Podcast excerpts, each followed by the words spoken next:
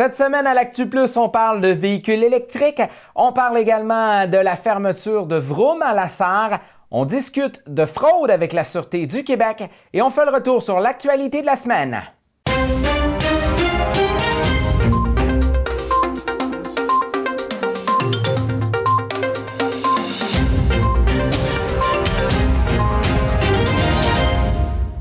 Cette semaine, vous voyez, Mathieu Prou n'est pas avec moi sur euh, le plateau puisqu'il est en régie en remplacement de Francis cette semaine. Puis là, il change de caméra tout bonnement comme ça.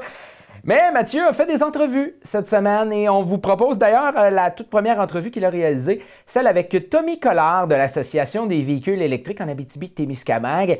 Il a pu euh, s'entretenir de la croissance du nombre de véhicules électriques en Abitibi-Témiscamingue. On est, vraiment content au niveau euh, de l'Association des véhicules électriques de l'Abitibi-Témiscamingue. L'augmentation, euh, même, au, au Québec, c'est une, belle augmentation.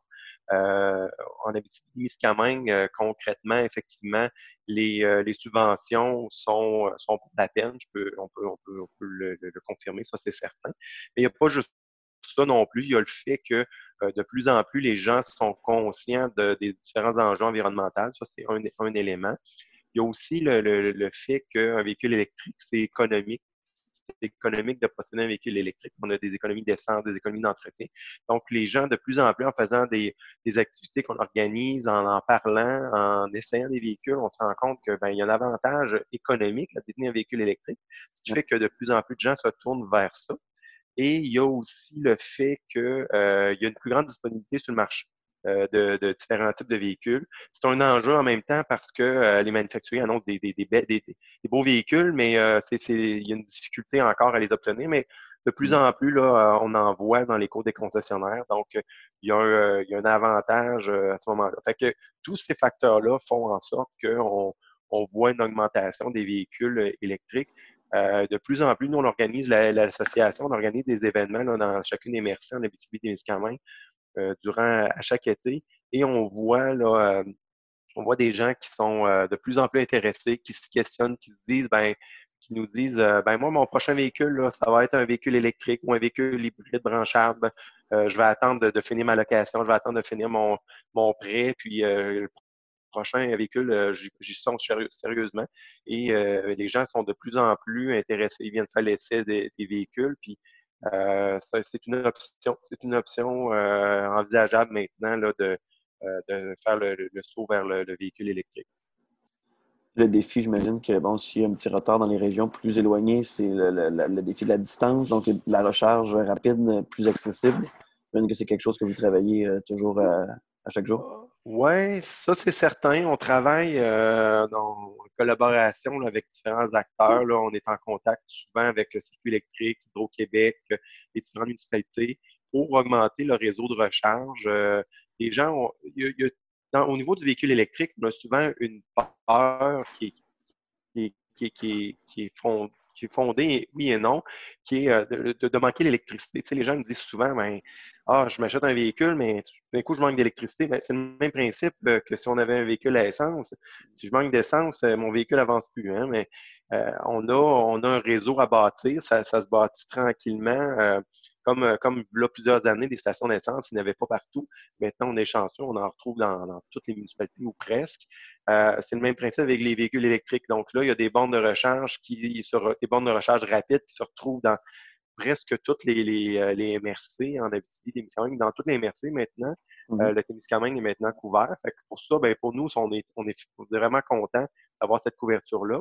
Et euh, la question que je pose aux gens souvent euh, quand ils viennent faire l'essai d'un véhicule électrique, c'est c'est quoi votre besoin en, en, en autonomie? C'est quoi vos, vos, distances que vous faites quotidiennement? Euh, euh, hebdomadairement? Puis souvent, les gens, ils, surestiment leurs besoins.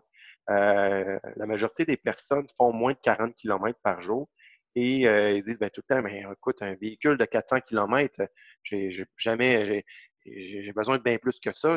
Il faut, faut, que ça fasse plus que 400 km. Oui, mais 99% du temps des déplacements des gens se font dans un rayon de 40 km, peut-être 100 km pour ceux qui se déplacent, qui vont travailler à l'extérieur de, leur MRC.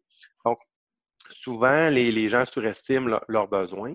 mais, mais, mais, mais encore, la question qui revient aussi souvent, c'est bon, je peux-tu traverser le parc La Vérandrie? Tu sais, ça, c'est une des questions qui, qui revient constamment. Les gens qui veulent, qui veulent sortir de la région ont peur un peu de, faire le saut vers l'électrique, mais c'est de plus en plus possible parce que là, maintenant, il y a des bornes à Louvico, il y a des bornes à, à Montserrat, euh, Montserrat, juste à la sortie du parc, et il y a le domaine là, qui sont installés mais qui ne sont pas branchés encore, mais euh, qui, euh, qui devraient finir par, par, être branchés. Donc, ce qui fait que le, la distance entre les bornes rapides se rapetisse de plus en plus, ce qui fait que ça assure une certaine confiance, une certaine sécurité aux euh, électromobilistes. Donc, ça permet aux gens qui, ont, sont un peu plus anxieux de, de faire le saut, Sinon, mais il y a toujours l'hybride branchable. Donc, pour, moi, je pense qu'en Abitibi-Témiscamingue, on a un ratio d'hybride branchable qui est, euh, qui, est qui, est, plus élevé qu'ailleurs euh, au Québec parce que, euh, justement, on a des, plus grandes distances. Les gens ont une petite crainte encore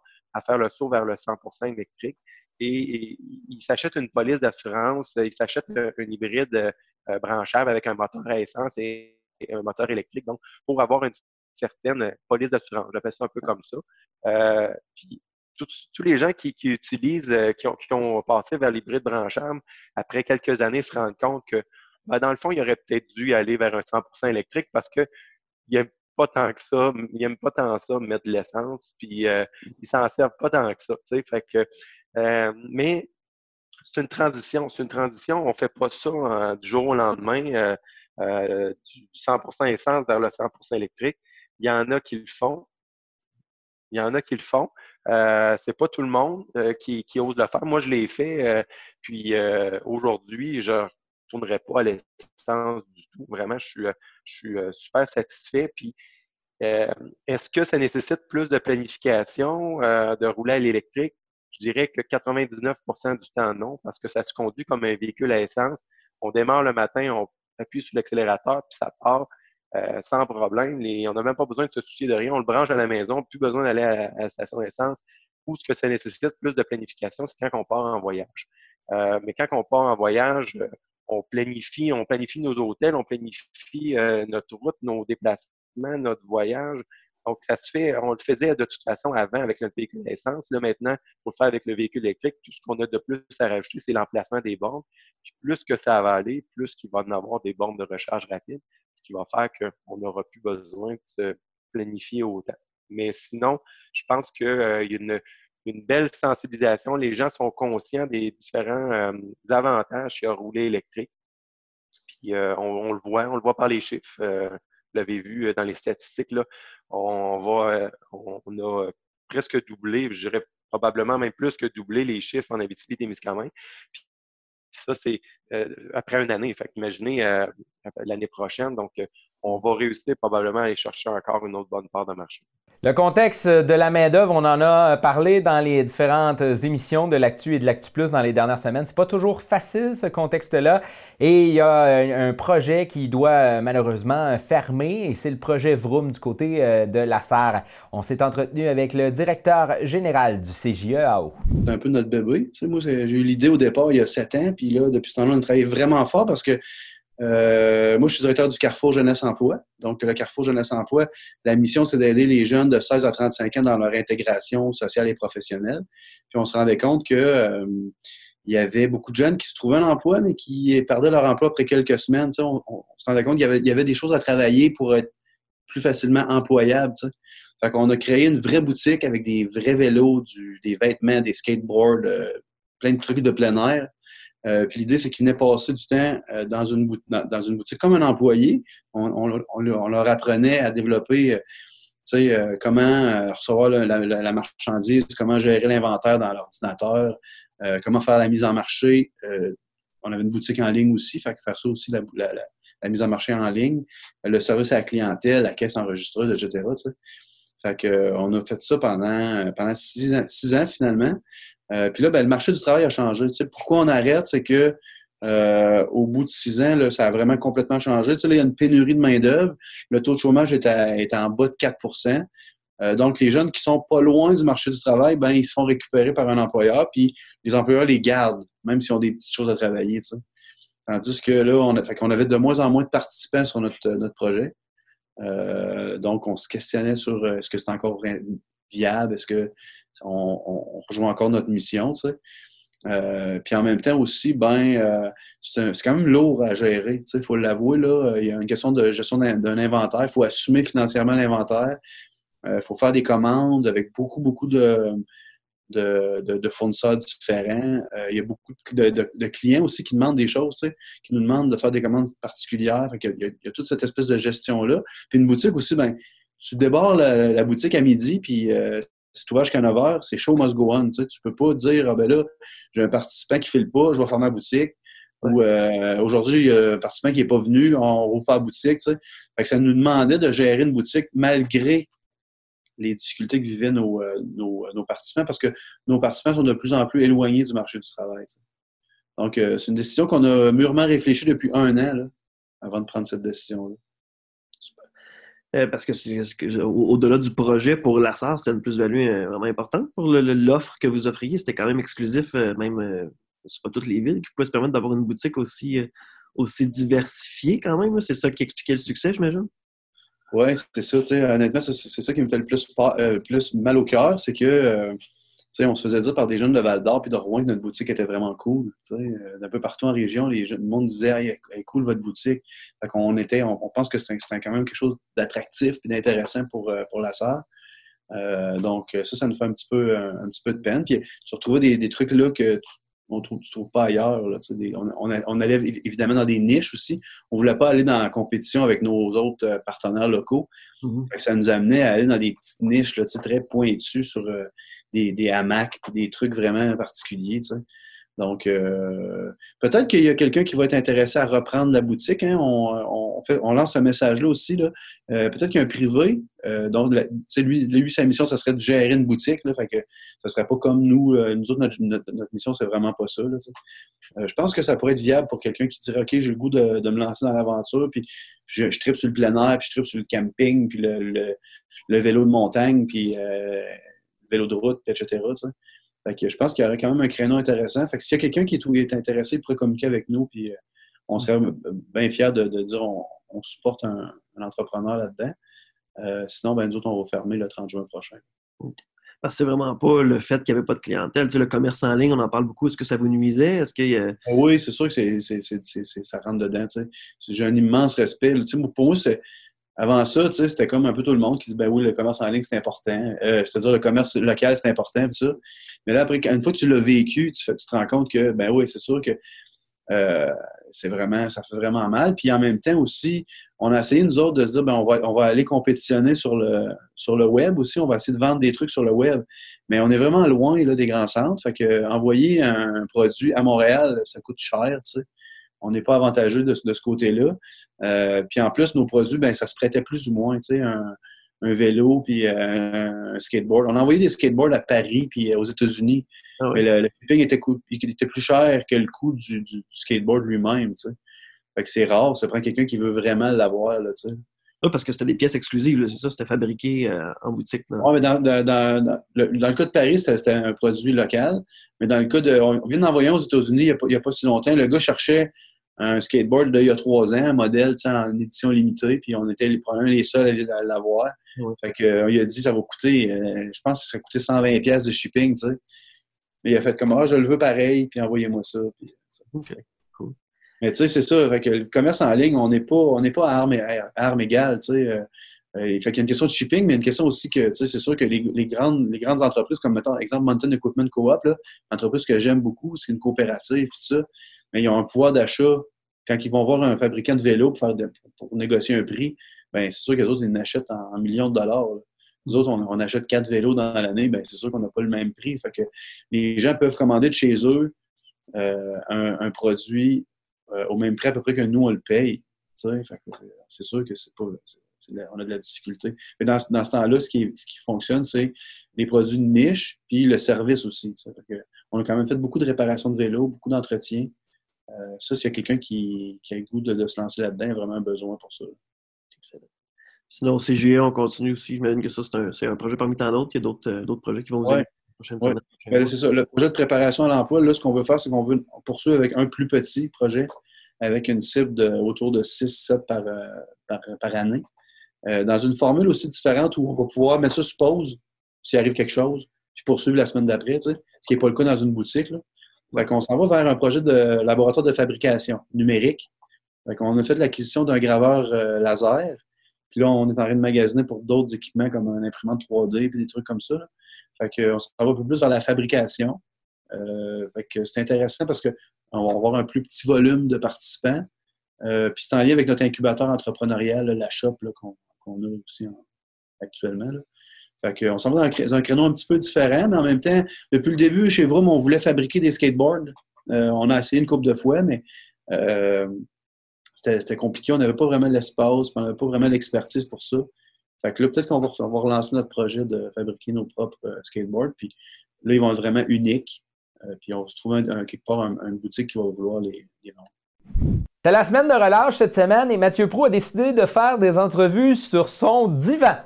Mais entrevue quand même toutefois très sérieuse. Euh, on parle de fraude cette semaine, fraude qui peut arriver à peu près n'importe où. Donc euh, le contexte est quand même, quand même là. On s'est entretenu avec la Sûreté du Québec. C'est la 16e édition qu'on souligne le mois de la fraude au mois de mars. le thème cette année, c'est la fraude évolue. restons vigilants. Donc, effectivement, là, euh, le stratagème frauduleux euh, évolue sans cesse. Donc, euh, c'est pour ça que pendant tout le mois, il y a plusieurs activités de prévention qui sont prévues sur le territoire. Ben, bon, c'est ça. Donc, cette année, on, fait, un accord d'une importance particulière à la fraude au niveau des technologies. C'est ça que je comprends? Oui, ben en fait, euh, vous voyez, comme mettons là, en, en 2019, là, ces, derniers, ces derniers mois, là, on parlait euh, euh, de fraude arnaque amoureuse. On a parlé de, cette fraude-là. C'est sûr qu'on parle aussi là, tout le temps vol et fraude d'identité. c'est pour ça qu'on dit aux gens de faire bien attention, de ne pas donner leurs leur, coordonnées personnelles et ni bancaires là, à personne. Mmh. ça, c'est là à chaque année. Il y en a qui se font prendre. Donc, à chaque année, il y a des arnaques, des, des euh, fraudes qui, euh, qui évoluent, euh, qui sont différentes quand même d'une année à une autre, mais que finalement, c'est aux Québécois, aux Québécoises de rester vigilants par rapport à ça, de se poser des questions, tout ce qui est argent facile à faire, que ça leur mette un petit, une petite interrogation là, au niveau là, de que c'est peut-être une fraude. Donc, il euh, faut vraiment là, faire attention, euh, justement, être allumé là, sur ce côté-là. Quel type de personne est plus euh, voué à justement tomber dans ces, dans ces panneaux-là? Est-ce qu'il y a des âges? Est-ce que, ou c'est tout le monde? Est-ce que vous remarquez s'il y a des, un type de clientèle en particulier? Bien, écoutez, c'est sûr que par rapport, mettons, à l'arnaque amoureuse, là, on a vu qu'en 2019, là, il y avait quand même une hausse au niveau des aînés. Euh, donc, euh, on peut parler par rapport à cette euh, peut-être ces âges-là. Par contre, là, on s'entend que les fraudeurs, ce qu'ils recherchent, c'est vraiment les gens qui ne connaissent pas trop, là, qui sont pas assez informés par rapport à tous les genres de fraudes qui peuvent exister. ils cherchent la vulnérabilité des victimes. Euh, aussi, ils peuvent apporter le côté de sentiment d'urgence là, euh, lorsque bon, ils emmènent euh, à quelqu'un, bon, ben là, j'ai vraiment besoin d'argent, là, ma fille est à l'hôpital, j'ai besoin que tu m'aides. le côté sentimental là, est beaucoup recherché là, quand on parle justement de l'arnaque amoureuse. les fraudeurs vont vraiment créer un lien sentimental avec leur, leur victime. Puis par la suite, là, euh, ils vont leur demander euh, de l'argent pour toutes sortes de raisons. Euh, on a beaucoup parlé dans les derniers mois de vol de données, bon, Desjardins, plusieurs compagnies bancaires aussi qui, ont été victimes de ça. Est-ce que ça joue un rôle? Est-ce que ça a un impact sur les systèmes de fraude, les craintes des gens? Remarquez-vous déjà une, différence dans l'approche des gens? Ben, c'est sûr que ben, par rapport à ces fraudes-là, il euh, faut toujours rester allumé. Il hein. faut toujours euh, se dire, là, euh, bon, c'est des choses qui, qui arrivent. Par rapport à cette fraude-là, là, je pense qu'il y a eu beaucoup de médiatisation autour de ça. Mm-hmm. Donc, je ne parlerai pas de celle-là en particulier, mais c'est sûr que ça le fait que les gens se posent peut-être plus de questions, là, à savoir si leurs données, si leurs données bancaires, tout ça sont, bien protégés. donc, en fait, c'est juste de rester vigilant, de ne de, pas, de pas répondre non plus comme quand quelqu'un vous appelle par téléphone. il y a eu une nouvelle arnaque là, par rapport à ce qu'il y a un policier qui vous appelle. bon, il parle en anglais, il vous dit de, de, confirmer certaines, certaines données personnelles, le nom, le numéro d'assurance sociale. Euh, donc, il ne faut pas se laisser embarquer là-dedans. Euh, les policiers n'appellent pas les gens pour avoir leurs coordonnées. Euh. donc, aussi le, côté de je sais que cette arnaque-là, ce que, ce que le, le fraudeur apportait, c'était bon, c'est quoi le numéro de téléphone de votre, votre poste de police local? Un policier va vous rappeler. donc, pas parce que sur votre afficheur, c'est le numéro euh, d'un policier, ben, d'un poste de police, que nécessairement euh, c'est un vrai poste de police ou un vrai policier qui vous appelle. Donc, même si l'affichage dit ça, euh, ne pas se laisser prendre, ne pas donner aucune coordonnée personnelle ou bancaire. C'est ça, parce que dans le fond, les vraies compagnies, les vrais ministères, les vrais organismes ne demandent pas d'infos personnelles, soit par courriel ou par téléphone. C'est fait de manière plus sécurisée, généralement. C'est ce qu'il faut retenir, j'imagine. Oui, effectivement. Là. Euh, c'est toutes les, compagnies gouvernementales, tout ça, ils savent là, que c'est pas comme ça que ça fonctionne. Mm. C'est sûr que si vous vous appelez à votre banque et que là, ils vous posent des questions puis que vous vous sentez comme en sécurité par rapport au fait que c'est vous qui avez appelé le bon numéro de téléphone, là, à vous euh, à savoir si vous voulez donner vos coordonnées. Euh, par contre, là, effectivement, c'est pas de cette façon-là qu'on procède. Ben, je pense que ça complète bien. Tu as d'autres choses à rajouter? Non, en fait, c'est vraiment juste là, euh, qu'on invite la population euh, à signaler tout acte frauduleux là, à son service de police euh, le plus près, ainsi là, qu'au Centre antifraude du Canada. il y a effectivement là, le livre le livre noir là, des, pour les fraudes de, de, de, vérifier sur, sur Internet, là, à savoir justement renseignez-vous sur les fraudes en vigueur, comment les fraudeurs fonctionnent. Renseignez-vous.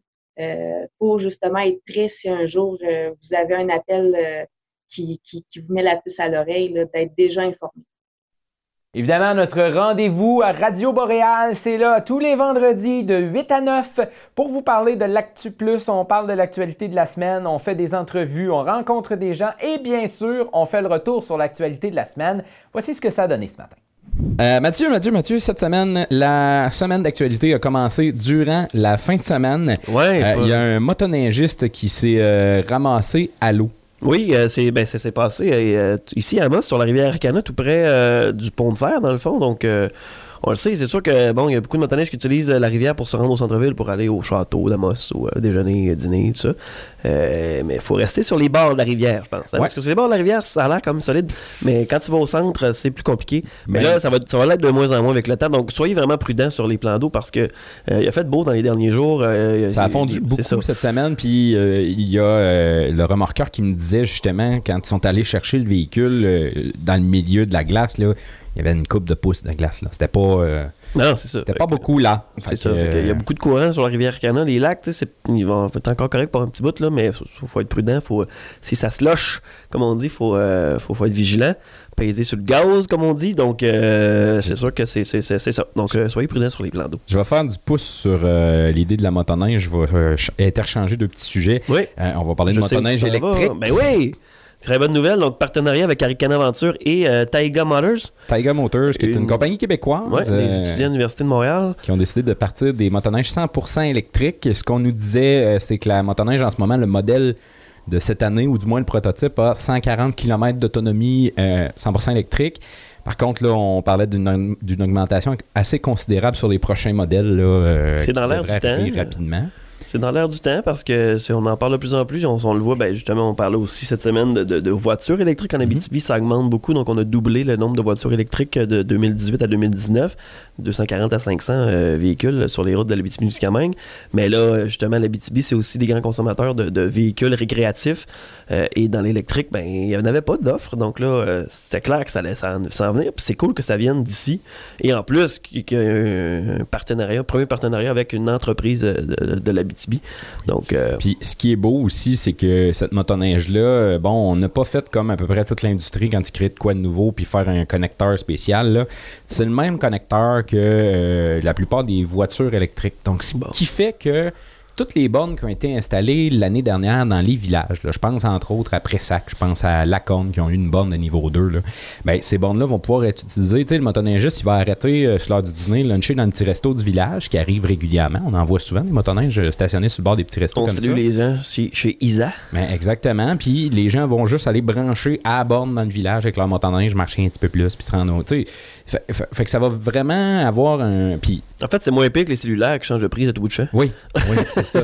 Puis euh, ça marche sur un méchant temps. Ben oui, c'est des grosses, mais c'est des bonnes machines. Mais un char électrique, ça marche de toute Ben, façon. oui, la motoneige électrique, le 0-100 en 2,9 secondes. Ouais. C'est assez intense. Et là, c'est l'autonomie aussi qu'ils veulent améliorer. Mhm. Donc, doubler l'autonomie de 140 à comme peut-être 300 km là, si on est chanceux. qui serait l'idéal. Parce que c'est l'autre partie aussi que les gens veulent avoir plus de. de- de- de- de- pour les sentiers, il faut, faut accomplir des kilomètres là, si on veut que ça soit utile. là. Mais euh, donc, ça, ça, ça promet. Est-ce que tu veux t'acheter ça, François? Euh, Peut-être pas tout de suite parce que c'est quand même assez cher. C'est à peu près le même prix qu'un char là, en ce moment. Ouais, hein, c'est ça. Euh, ça va jouer, là, on parlait là, aux alentours d'un 20 000 là. Et là, il y a une moto marine aussi Ouais. qui va se faire. Ça, c'est impressionnant. hein. J'ai hâte de voir ça, la moto marine électrique. C'est la même compagnie qui, qui va la faire. Puis elle devrait. Je sais qu'il y a déjà des prototypes de fait. Là, elle devrait sortir. Et s'il y a des gens qui veulent essayer la dite motoneige, elle sera chez Arcan Aventure euh, un petit peu plus tard euh, dans, dans- dans l'année. On nous parlait peut-être du mois d'avril. En tout cas, on devrait venir faire un tour. Ça devrait. Et là, il y a euh, un de nos auditeurs qui nous dit une borne pour 8 motoneiges, c'est pas idéal. On sait qu'en ce moment, le réseau de bornes est encore à développer, puis ça va se développer. C'est comme des stations d'essence. Je veux dire, quand il y a quelqu'un en pompe, tu peux pas pomper. Ouais, c'est la même affaire. C'est juste euh, que c'est pas le même, le même temps d'attente, mais, euh, mais ça, ouais, jusqu'à Ça va se maintenant. développer. Parce que même les voitures, euh, actuellement, il y a de plus, là, il y a de plus, de, de plus en plus, puis souvent la borne, euh, il y a plus de chances qu'elle soit occupée avec le temps. Donc ça va devoir se développer, puis il y a peut-être des réseaux aussi privés, une moment donné, qui vont euh, prendre le- la coche, mais on, sait à suivre, tout ça. Voilà. Sinon, il y a eu un déneigeur qui a eu la présence d'esprit de sauver quelqu'un euh, d'une euh, d'une maison en flammes, d'un bâtiment en flammes. Donc, il y avait quelqu'un qui était sur un, un balcon du côté de Val d'Or au Ouais. début de la semaine, puis euh, pouvait pas sortir parce que la cage d'escalier en arrière était pleine de boucanes. Qui a monté sa pelle. Il a monté la pelle et la personne a embarqué dans le godet du tracteur ouais, pour c'est ça, c'est ce que je cherchais. s'en retourner au sol. là. Donc, il a permis de, de- de- de faire le sauvetage de cette personne-là avant même que les pompiers arrivent. Bravo. Donc, euh, Ça va être notre clap de la semaine. Sinon, euh, Commerçant Amos, on a ouais. une petite nouvelle? Ouais, ben c'est ça. Là, euh, il y a la petite nouvelle, euh, la petite, la La petite grenouille, petite nouvelle, oui, ouais. qui a fermé ses portes euh, subitement. Un an, à peu près un an après an. l'ouverture. donc, c'est- terminé pour la petite grenouille. J'ai pas grand chose à dire là-dessus, à part que, ben, écoutez, c'est difficile le monde des bars en région. Il y en a, c'est pas le premier bar qui ferme ces derniers temps. Euh, ce qu'on ce qu'on peut dire, c'est que on peut pas, on peut pas dévoiler de nom, on peut pas dévoiler non plus de, de projet en ce moment, mais on peut dire qu'il y a eu de l'intérêt dans la communauté, de- Ouais, d'entrepreneurs d'ici qui voudraient reprendre ça. Donc, est-ce que ce bar-là euh, gardera le nom ou changera de nom? Bon, on le saura. euh, pas clair, dans mais il y, a, y y un besoin de, le nightlife mais les local. gens sortent mais... moins aussi. C'est sûr, oui, ça c'est clair. C'est plus la même. euh, Les gens vont sortir dans les pubs, dans les 5 à 7, vont souper et en même temps prendre un verre. Euh, ils vont combiner tout ça plutôt que d'aller souper puis ensuite aller veiller. Puis c'est plus le même principe. Sais, oui, quand es au collège, euh, Mhm. au cégep, tu vas veiller, tu vas, tu vas brosser. On l'a vécu, là, on se défait à face euh, pendant deux ans, euh, tous les vendredis soirs. J'ai- vécu, mais, mais ça dure pas longtemps cette, Non, cette passe-là parce que c'est tough sur le corps. Ça Voilà. rien, mais c'est tough sur le corps. Sinon, ben, euh, il y a des euh, commerçants d'Amos qui se sont euh, comme débrouillés avec la fermeture de la coop agricole. La, Ouais. la- la- je- je- Dupuis chez ben, ben, Ecotone, BC Sport, Ecotone à Amos, donc qui a vu l'opportunité parce que lui-même a déjà été propriétaire de petites poules de, de maison, Des poules urbaines. Et euh, donc euh, il y avait un grand besoin à ce niveau-là. euh, pour plusieurs gens qui, qui, justement ont des petits animaux euh, de la ferme à la maison et des plus gros animaux des fois des chevaux tout ça. Donc euh, offert de dire ben ben, appelez-moi prenez je vais prendre vos commandes puis euh, soyez le plus précis possible sur la fréquence sur la quantité. Puis moi je vais pouvoir le commander. J'ai accès à tout ça. J'ai une meunerie pour la, la- sa division chasse il y a déjà accès à ça donc euh, ben, il, a- il offre le service là mais il faut juste comme être le plus Ouais. précis possible Et la journée où ça a été annoncé, il avait commandé sa vanne. là. Il avait Ouais. déjà, c'est ça qu'il me disait la semaine passée, là, il avait commandé le matériel rapidement pour être capable de desservir. Je sais qu'il y en a d'autres aussi là, que- que- qui ont ajouté à leur inventaire du côté de BMR. On me disait qu'on avait ajouté dans les derniers jours euh, du stock dans l'inventaire justement pour euh, subvenir aux besoins des gens qui, qui achetaient euh, du côté de la coop Novago. La coop Novago a ouvert ses portes à personnel réduit euh, quelques jours depuis l'annonce de la fermeture pour permettre de, subvenir aux différents besoins d'urgence. Fait que euh, c'est ça. Parfait. De ce côté-là, c'est ce qui fait le tour. On va parler aussi de- des routes de la région. Oui. Euh, investissement de 135 millions, qui est, euh, soit dit en passant, le plus petit investissement depuis un méchant bout euh, dans les routes de la région. C'est surprenant parce que, ben là, on sait qu'on a beaucoup parlé de la 117 dans les derniers mois. Le gouvernement de la CAQ qui avait mis cette route-là en priorité, notamment les, deux députés régionaux, euh, et également Jérémy, euh, qui, qui s'était présenté dans Rouen-Noranda et Miscamingue. Mais euh, donc, on voulait. euh, puis là, il y a les préfets aussi qui se sont mobilisés la semaine dernière pour faire de cette route-là un projet, de développer un projet concret là, pour améliorer euh, vraiment la sécurité, pas juste faire du patchage, comme on dit. Et là, euh, ben, on arrive avec euh, quand même des investissements. C'est pas, c'est pas rien. Il y a des voies de contournement dans le secteur de Rouen, euh, des investissements ici à Amos, secteur Picogan, pour terminer la 109. C'est pas beau dans ce coin-là. Si vous roulez là, ça commence à être temps qui patch parce que c'est limite dangereux. Il y a eu quelques, quelques travaux temporaires qui ont été Ouais. faits, là, mais c'était vraiment pas beau Puis il y a la quelques route semaines. 109 aussi vers, vers la centre de détention. Ça Mhm. aussi, là, on peut perdre une roue là, à certains endroits. donc, euh, faites attention, soyez vigilants. Mais euh, ça commence- va être fait. Ça va être fait cet, cet- cet été. On a commencé à parler aussi d'un carrefour gératoire à deux voies à l'entrée euh, de Sullivan, là, Mm. du côté de Val d'Or. Donc, euh, ça, c'est un autre, un autre projet qui, euh, qui va permettre Ouais, peut-être d'améliorer la fluidité de ce secteur-là, là, quand, justement, quand il y a des, des inondations et tout ça. Puis je voyais, euh, je voyais sur Radio-Canada cette semaine, euh, on parlait aussi du secteur Sullivan, le MTQ, qui, qui espère que ça inondera pas euh, très haut cette année. Ben là, ils disent qu'on devrait s'en sauver. Là. Il y a des c'était beaux temporaire. Il y a des, des travaux temporaires quasi permanents qui ont été faits Ouais. l'année passée. là. donc, on a remonté la route, on a refait une couche d'asphalte par-dessus. Puis, euh, ça devrait être correct cette année. Sinon, dans le parc La Vérandrie, il y a encore des travaux, des, des bons, des bonnes périodes de kilomètres, euh, secteur euh, d'Ozois, dans le fond. euh, on continue à. Il y, aura des travaux encore si vous partez en voyage cet été. vous allez croiser des cônes. Ça, je pense que faut s'attendre à ça. Ouais, c'est aussi, normal. veux Faut, pas. faut, faut- faut partir un petit peu d'avance si, vous, si vous êtes attendu. Mais quand on est en vacances, on n'est jamais attendu. Voilà. Puis ici, il fait beau dans le parc, t'arrêtes au Roland, tu vas te baigner. Je fais ça de maintenant. Te baigner au Arrêtez au Roland. Mais c'est beau. Soyez, euh, soyez c'est que, faites, attention, là, mais euh, allez vous sacrer en dessous des chutes, c'est le fun. Mais je soupçonne que t'as euh, t'as une passion pour les chutes relents, Mathieu. Moi, c'est mon coin pour arrêter, honnêtement. Ben, c'est le plus beau coin pour arrêter. Il n'y a pas, il y a pas d'autres coins. Il y a le lac Roland qui est le fun, mais surtout que le domaine est fermé maintenant. D'ailleurs, Ouais. ça, le domaine, parlons-en, là, euh, ça sera pas avant 2023, selon un document que Radio-Canada a obtenu. Euh, donc, le nouveau domaine. Là, C'était supposé être cette année. Là. ben, c'est ça. Puis là, c'est pour ça qu'on a annoncé un projet de réaménagement euh, temporaire, temporaire qui va être euh, moyen temporaire, mettons. Mm. Donc, on attend toujours, ben, ça, ça, ça devrait être les travaux faits ce, printemps pour que l'aire de repos soit aménagé. Ah, Il y a un de nos auditeurs, Steve Lévesque, saluons-le, qui dit il y a de la mouche en tas aux chutes. Au chute, ouais, mais ça dépend. Ben, quand il fait bien chaud, il y en a moins. Parce que c'est ça. Sinon, ben, quand, quand tu te mets en dessous de l'eau de la chute. euh, Ouais, non, c'est ça, t'es bien en tabarouette. pas trop. Alors voilà, mesdames, messieurs, c'est déjà la fin de l'Actu Plus pour cette semaine. Aussi la fin euh, de la semaine de relâche. J'espère que vous en avez euh, profité un petit peu. Et ce sera Mathieu Prou qui sera avec vous euh, durant la prochaine semaine pour vous offrir vos nouvelles dans l'Actu et dans l'Actu Plus. Alors, ben, ne manquez pas ça dès la semaine prochaine. Là-dessus, je vous souhaite une excellente fin de journée.